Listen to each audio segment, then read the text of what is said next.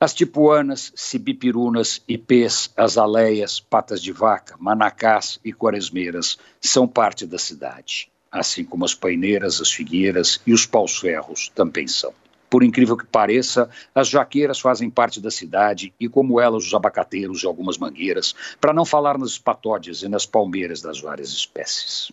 Os sabiás fazem parte da cidade. Os tico-ticos, os bentivis, as rolinhas fazem parte da cidade. As pombas fazem parte da cidade, assim como os quero-queros, os gaviões e os urubus que sobrevoam São Paulo como planadores preguiçosos, aproveitando as correntes de vento. As centenas de capivaras soltas nas margens dos rios fazem parte da cidade. E a onça parda e a onça pintada também fazem parte da cidade, como os esquilos e os milhões de ratos que infestam os esgotos. Pasme, os saguis fazem parte da cidade, como outros micos e bugios que vivem nas margens das periferias, próximos das matas aonde se escondem se for preciso.